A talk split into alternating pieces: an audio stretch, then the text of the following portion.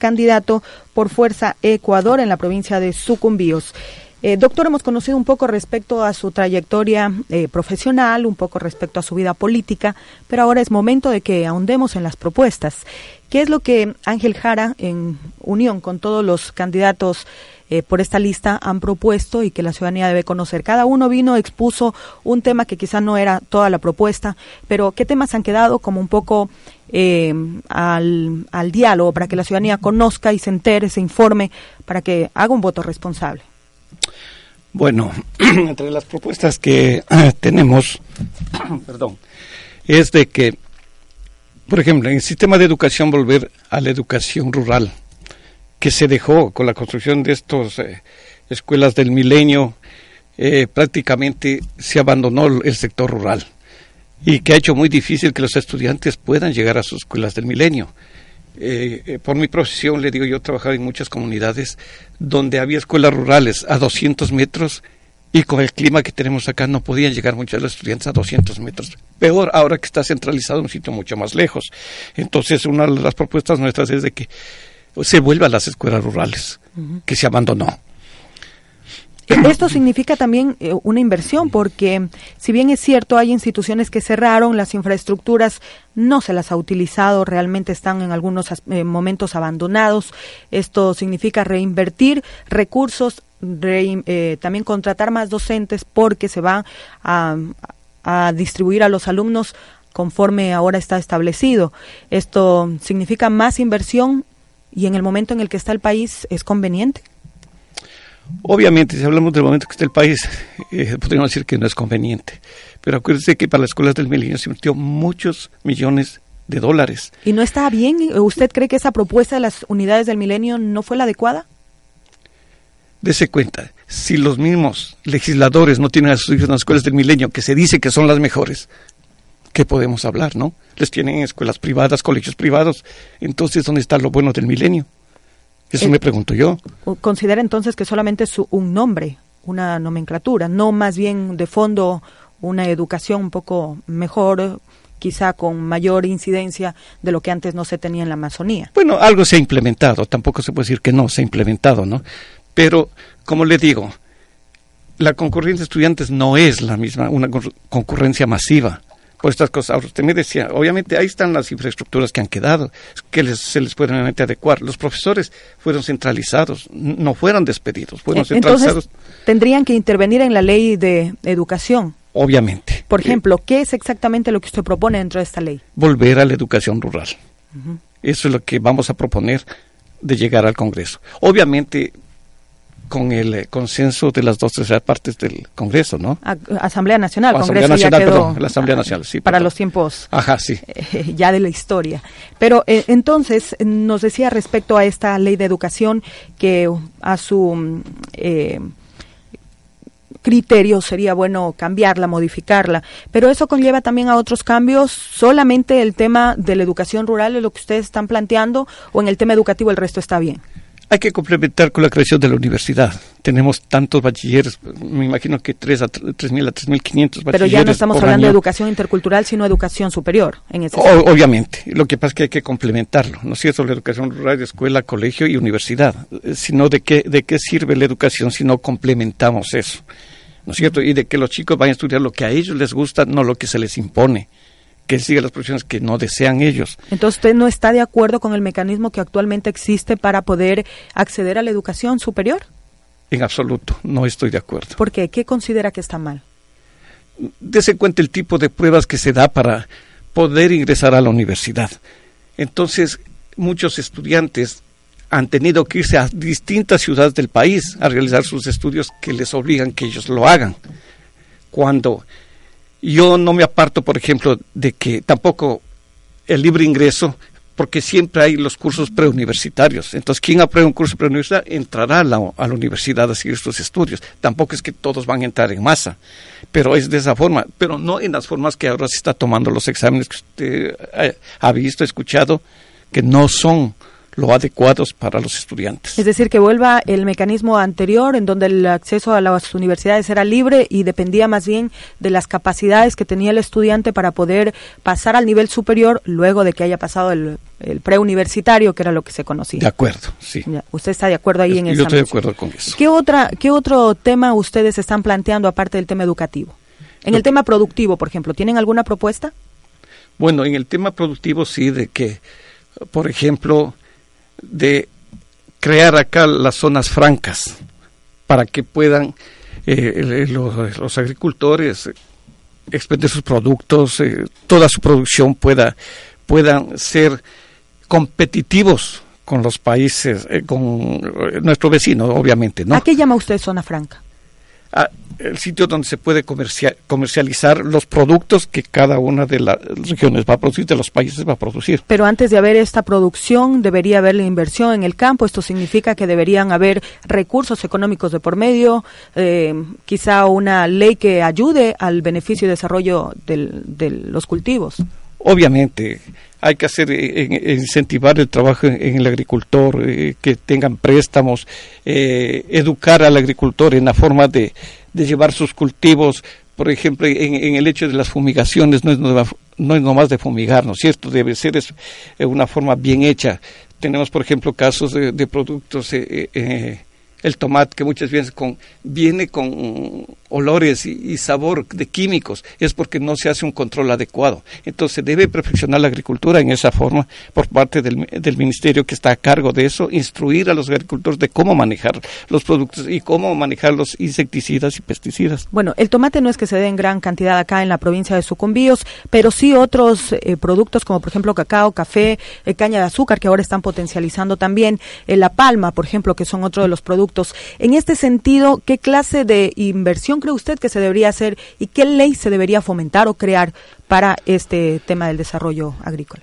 Bueno, en, este sentido, eh, eh, digo, obviamente que yo le hablaba por un ejemplo de las cosas, lo que pasaba, ¿no? Por lo que no es controlado esto, la, de cómo conservar los alimentos, obviamente en lo que tiene que ver con café, cacao, todo eso, habrá, habrá que darles las facilidades a los agricultores para que produzcan y, tener los sitios donde se pueda eh, eh, almacenar y expender, porque toda, toda la producción aquí se va llevando hacia la costa, ¿no es cierto?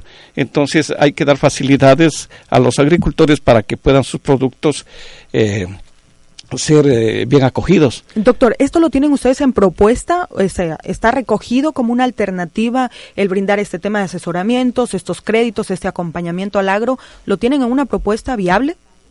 Bueno, le, sí tenemos eh, hecho esa propuesta, por eso es lo que estoy hablando acerca de esto. Tenemos ya las 7 de la mañana con 27 minutos. Vamos a realizar una nueva pausa publicitaria, amigos y amigas, y enseguida seguimos en diálogo con el doctor Ángel Jara, quien es el tercer candidato de Fuerza Ecuador. Si usted tiene alguna consulta que realizar al candidato que nos acompaña en estudios centrales, bienvenidos, pues pueden tomar contacto con nuestros números telefónicos. Pausa y ya retornamos. 7 de la mañana con 32 minutos, amigos y amigas. Seguimos en diálogo con el tercer candidato por Fuerza Ecuador que nos acompaña en estudios. Hemos dialogado en torno a algunos temas que pues normalmente la ciudadanía consulta aquí, doctor, por ello también le estamos eh, haciendo la consulta a usted para que ellos conozcan eh, qué candidato tiene quizá la mejor propuesta y ellos puedan realizar, como hemos dicho, un voto responsable. En este sentido, una de las preguntas eh, más quizá repetitivas en este espacio de termómetro electoral ha sido justamente en el tema productivo, porque como sabemos, muchos de nuestros agricultores lo que esperan es justamente esa propuesta destinada para el campo. Nos decía, por ejemplo, que hay que pensar en la no contaminación, eh, porque ese es uno de los aspectos que también eh, pues la provincia de Sucumbíos ha sido víctima, la contaminación, si bien mm, quizá no por eh, por eh, el tema agrícola en mayor escala, pero sí por el tema de la extracción hidrocarburífera. Ahora mismo también las comunidades fronterizas discuten el tema de los estragos de las fumigaciones con glifosato, por ejemplo. Entonces, temas como estos, ¿ustedes los han tomado en cuenta en cuanto a la contaminación acá en la provincia? ¿Qué es lo que han visto como relevante intervenir y qué propuestas tienen en este sentido extractivista? Bueno, obviamente que el hecho de conservar bien el ambiente hace de que se centralice la acción de nosotros en eh, cuidar el medio ambiente, ¿no? Eh, como decía, educando a los agricultores, haciendo que las empresas, eh, si bien es cierto, todo proceso de producción implica una contaminación, pero tratar de, en lo mínimo, agredir a la naturaleza y agredir al hombre que es el que utiliza los productos esos que, que vamos a eh, utilizar en nuestra vida diaria, ¿no? Hace algunos días atrás, me parece que un mes exactamente, no recuerdo eh, la fecha en cuando se aprobó el Código del Ambiente. Eh, ¿Usted lo ha leído a este cuerpo legal? ¿Sabe qué estipula en cuanto a las sanciones para quienes contaminan, por ejemplo? Sí, bueno, lo que pasa es que está, está muy bien esto de, de las sanciones que se, se, debe poner, porque es la única forma de poder evitar la, la gran contaminación que existe, ¿no es cierto? Riesgos físicos, riesgos biológicos, riesgos químicos. Entonces hay que tratar de poner sanciones, porque aquí solo con sanciones se puede lograr la situación esa de controlar este daño ambiental que se está haciendo. ¿Esto significa que está de acuerdo con esta norma o hay algo que modificarla, por ejemplo? Porque acá sí es importante una norma ambiental debido al tema extractivista, a las especies amenazadas, que también estipula dentro del Código del Ambiente. Sí, obviamente que ah, la, la, ley hay que hay que ponerla bien, porque, por ejemplo, se habla de la ley de la, de la protección y todo lo que está pasando eh, con nuestros indígenas en el oriente del sur. Están en contra de la minera, pero sin embargo hay grandes problemas, porque es una contaminación, ellos lo sienten como una contaminación, su, su territorio está siendo amenazado. Bueno, esto tiene que ver más con una consulta, pre, eh, eh, una consulta previa al tema extractivista, pero en el tema de contaminación netamente, en lo que establecen estas leyes que ha sido creada por la actual Asamblea eh, Nacional, ¿consideran que estuvieron acorde a la realidad amazónica, por ejemplo? Bueno, sí, lo dice que estaba acorde, y yo no lo creo así, porque eh, dése cuenta que se habló del Yasuní que nunca se iba a explotar todo eso. Cuando necesitaron dinero simplemente fueron y explotaron. Entonces, ¿de qué estamos hablando en la Asamblea? ¿Qué es lo que estamos aprobando? ¿No es cierto? Estamos eh, hablando de cuidado del ambiente, sin embargo estamos agrediendo. No hay coherencia en el discurso. No hay una la coherencia, desde luego. Entonces, eh, bueno, el tema ambiental, el tema de contaminación, a su criterio, entonces, eh, si bien es cierto, hay que manejar sanciones, pero ¿qué clase de sanciones? es la que usted considera que debe existir para que el ambiente, si bien no sea o sea subsanado, remediado o no contaminado más de lo que ya está? Bueno, e, estas sanciones tendrían que ver con... Yo, yo creo que lo, lo, más lógico va a ser que por ejemplo, de que si hay una deforestación que, que se vuelva a forestar, ¿no es cierto? Si es que hay una contaminación con las, con las aguas, igual habrá que remediarlo eso. O sea, las empresas encargadas que estén con deberán remediar esa situación. Uh -huh. Yo creo que así debería hacerla. Doctor, me han hecho una inquietud en cuanto al tema de turismo. ¿Qué es lo que ustedes plantean para potenciar el área turística? Bueno, yo, yo creo que en el Congreso lo que se tratará de plantear. En la Asamblea. En, perdón, discúlpeme, en, en, la Asamblea habrá que crear una ley de, de turismo para, para acá, para la región amazónica, especialmente para nosotros, ya que es un gran potencial. ¿Otra? ¿Modificarla? Habrá que hacer sus modificaciones en, en, cuanto a la, a la, ley, que sí, sí existe la ley, ¿no? Pero habrá que hacer ciertas modificaciones para que pueda tener un verdadero alcance el proyecto este. Exactamente qué clase de modificaciones, porque sabemos que acá, por ejemplo, en Sucumbíos, en la Amazonía, el turismo comunitario es un potencial, pero también existen algunos, eh, algunas líneas de turismo en donde pues eh, la ciudadanía ha optado por pedir ayuda al actual régimen para que pueda haber esa nueva potencia económica dentro de la Amazonía. En Sucumbíos, exactamente el área turística, incluso hicieron un panel en el que mencionaban cuáles eran las propuestas que tienen como candidatos.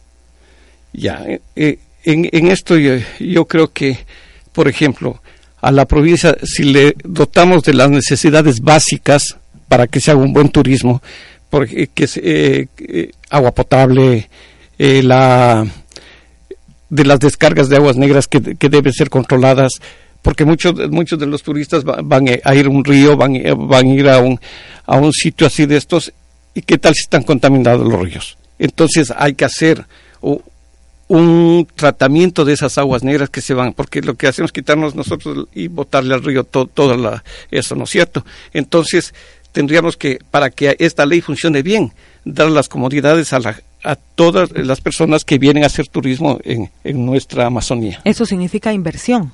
Obviamente que sí, obviamente que sí. Y, y habría que ver que esta eh, nueva ley que se propone de la circunscripción territorial, ahí no contempla la ley esta de, del turismo. Ahí no contempla el ítem del turismo porque como es una ley macro, en este sentido, ¿qué es lo que ustedes han podido visualizar en torno al tema de la circunscripción territorial amazónica, ya que usted lo topó? Eh, decía el tema turismo no contempla. Pero, ¿qué es lo que ustedes están planteando que se añada, se ponga eh, dentro de esta, de este, esta norma? Bueno, de que debe incluirse este tema ahí, ¿no? Debe estar ahí, a más de los otros que, que ya contempla, debe estar este tema también incluido. Y que yo creo que, que eso sería lo, lo, ideal, ¿no? De que se incluya esto también dentro de, de los temas que están ya planteados en la ley de circunscripción. Pero ¿en qué sentido? Porque hay algunos eh, candidatos que han dicho, bueno, yo quiero que en esta ley exista el tema del turismo, pero que se vaya potenciando con las regalías que va dejando el tema hidrocarburífero, que va dejando el tema de las hidroeléctricas, que ahora está tan de moda que todavía no se ve el tema económico, pero que ya lo están inmiscuyendo dentro de estos proyectos. Sí, obviamente que esta nueva ley eh, ya toma en cuenta esto también del problema este hidroeléctrico, ¿no? Y claro que sí, con, con eh, eh, ahí se habla de con lo que produce con, de las regalías del petróleo, con ese dinero es lo que se dará mayor énfasis a esto de, del turismo. De ley tiene que, por eso decía que debe constar esto en la ley para que pueda tener un, un fondo que pueda ser utilizado en eso. Usted dice, usted dice que han observado que falta el tema turismo. ¿Qué otro tema consideran que no está dentro de esta de este tema de la circunscripción territorial amazónica que actualmente está siendo analizado? Bueno, otra cosa es de lo que yo le hablaba, la educación superior tampoco contempla eso en, la ley esta. ¿Y qué, es lo que están planteando entonces para que esté como, como inmerso dentro de esta ley? Porque este es especial para la Amazonía, recordemos eso.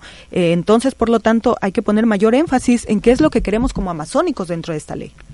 Claro, obviamente como, como es una, una, ley especial de la Amazonía, obviamente y la universidad queremos que esté ubicada acá, pues en, en, en, en Sucumbíos, ¿no es cierto?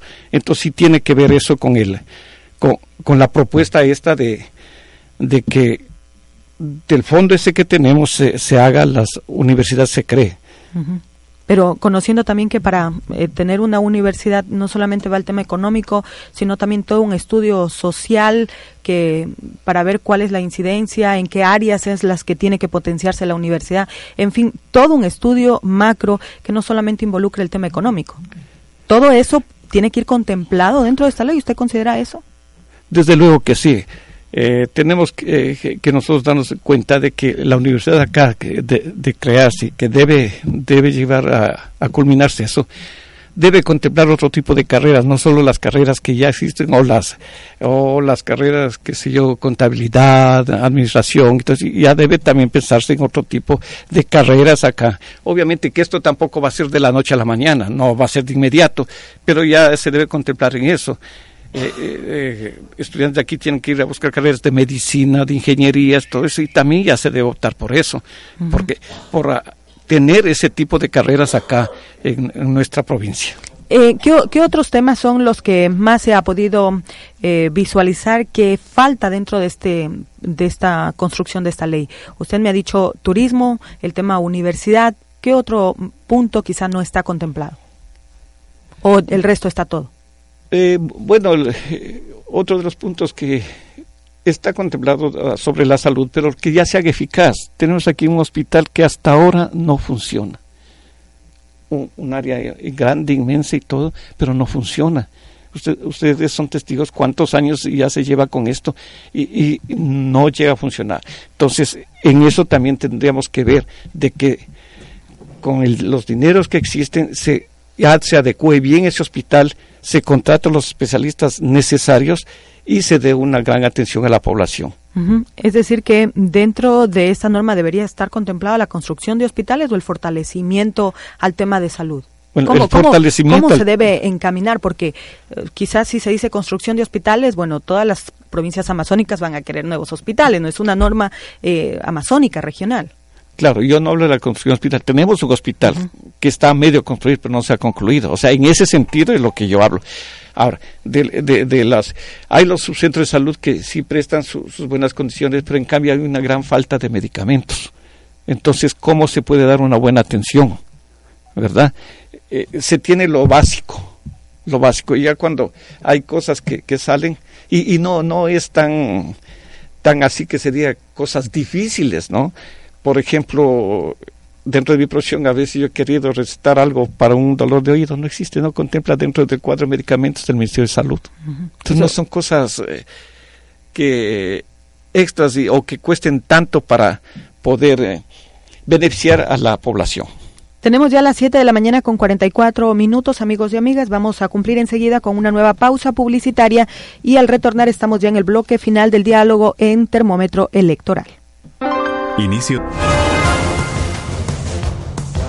7 de la mañana con 47 minutos, amigos y amigas. Seguimos en diálogo con el doctor Ángel Jara, quien es el tercer candidato inscrito por Fuerza Ecuador Listas 10 que lo tenemos aquí en estudios centrales con quien hemos estado dialogando en el lapso de estos minutos, eh, una hora destinado eh, para termómetro electoral que ha predispuesto Radio Sucumbíos. Y hemos conocido algunos, algunas de las propuestas que a criterio del candidato también lo ha defendido aquí y que, como él mismo lo ha dicho, son propuestas que tienen eh, y están encaminadas desde el ámbito nacional y que aterrizan también en lo local porque han considerado que tienen que ir por esa línea. Eh, doctor, ya para ir cerrando el tema de las propuestas que ustedes tienen, ¿alguna propuesta en la cual usted quiera hacer hincapié y que no se la ha topado para que la ciudadanía pueda conocerla? Bueno, eh, el, tema de la educación que es lo primordial para nosotros. E, eso es lo que estamos enfrascados eh, en el tema de la educación. Y creo que a eso es lo que estamos nosotros proponiendo que debe cumplirse con ese plan que tenemos trazados. El tema de los trabajadores, por ejemplo, ha sido quizá un fuerte para que ustedes lo puedan analizar, conociendo que en días y en meses anteriores ciudadanos de acá de la localidad han insistido en que se debe crear una norma o modificar eh, la norma actual existente de trabajo en la que señale la contratación de la mano de obra local, calificada y no calificada, en lugar de eh, traer eh, trabajadores de otras provincias que tienen quizá la misma capacidad de quienes habitan acá en la región amazónica. sí, precisamente ese, ese es uno de los avances de nosotros con esto de la educación, que tengamos también mano, calificada, además de la no calificada, porque en realidad, le digo, a veces ha dejado mucho que desear el comportamiento de la gente que se ha contratado acá. Yo por experiencia le digo, alguna vez trabajé en una empresa petrolera, se les daba oportunidad a la gente de la población pero no cumplían a cabalidad con sus funciones. Y eso ha ido en desmedro del resto de ciudadanos que, que se habita acá para poder ser contratados como mano de obra.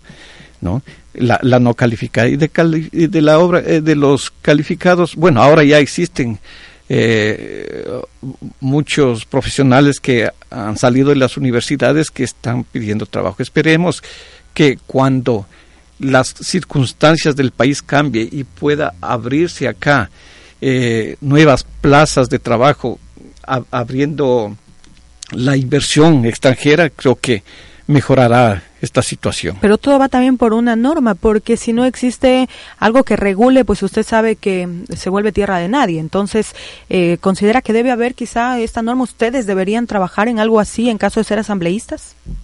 Eh, sí, sí, desde luego. Eh, se, debe normar esto para que poder garantizar el trabajo a, la población de acá de, de lo que es sucumbíos. Eh, ¿Está consciente de cuál es el papel que ustedes como asambleístas tienen que cumplir, doctor? Sí, de acuerdo. Eh, nosotros lo que tenemos que, que coger y proponer leyes, eh, proponer leyes de tal manera que podamos llevar a un consenso con el resto, porque nosotros solo con plantear no, no es que ya la ley va a estar, ¿no es cierto? Entonces tenemos que buscar consensos de tal manera que esto llegue a cristalizarse eh, en una buena forma. Entonces vamos a ir a proponer leyes, buscar el consenso con los demás legisladores para poder eh, llevar a, a cristalizar estas ideas que tenemos nosotros. Fuerza Ecuador, antes PRE, es minoría actualmente en la Asamblea Nacional. Eh, las propuestas que ustedes tienen están encaminadas justamente con el ámbito nacional y eso significa que ustedes requieren pues afianzar eh, eh, quizá vínculos con otros movimientos, quizá que tengan la misma línea que ustedes manejan para que puedan insertar estos proyectos, porque usted sabe, como usted bien lo ha dicho, individualmente si yo voy y propongo algo y no tengo el respaldo de nada sirve, así sea la mejor ley. Desde luego, sí, eh, es lo que decía. Obviamente somos minoría, pero en todo caso, como le digo, al, al proponer unas leyes que, que demuestren que van a ser eficaces, y para la población, para la provincia y todo el país, yo creo que sí habrá respaldo, habrá respaldo por, el resto de asambleístas que, que estemos ahí. Finalmente, en estos minutos que nos sobran, ¿por qué cree usted que la ciudadanía debe afianzar su voto a Fuerza Ecuador? Bueno, pues, hay que tener fe. Fuerza Ecuador hace sus propuestas, es gente nueva acá que, que se está participando y esperamos que la ciudadanía nos entienda, eh, lea sus, las propuestas que tenemos, que estamos entregando en unas cartillas nosotros y de esta manera apoye a gente nueva que está acá en la provincia y que quiere representar en la asamblea. Ustedes, eh, aparte del tema de gente nueva, la postura de ustedes que son de pueblo y que por lo tanto tienen esas propuestas siempre desde las, los, sectores eh, quizá más vulnerables, es lo que me ha dicho antes, Fuerza Ecuador. ¿es Eso? Sí, sí, yo le decía, es un, partido populista y obviamente por eso estamos proponiendo estas cosas en favor del, del pueblo. ¿Algún tema que se nos quede y que lo quiera topar antes de irnos? Tenemos ya las 7 de la mañana con 55 minutos. Doctor. Ay, invito a toda la población a, a votar por Fuerza Ecuador, con fe. Muy bien, 7 de la mañana, 55 minutos. Vamos enseguida a hacer una pausa publicitaria y de esta manera cerramos ya eh, termómetro electoral en este día. Y como les habíamos dicho, para el día de mañana, 18 de enero, cerraremos el espacio de entrevistas individuales para los 33 candidatos principales que nos han acompañado, excepto un candidato que no pudo asistir eh, o dos candidatos que no pudieron asistir en el lapso de este calendario que como Radio Sucumbíos ha predispuesto para que cada uno de quienes están inscritos y terciándose en estos comicios electorales puedan venir a mostrar sus propuestas. Mañana cerramos con el segundo candidato de Pachacutic este 18 de enero y luego sí lo que habíamos ya ofrecido como Radio Sucumbíos, el espacio de paneles para debatir propuestas entre varios candidatos de distintas líneas políticas. Vamos enseguida a hacer una pausa publicitaria y seguiremos con más información de orden nacional a través de las redes aliadas.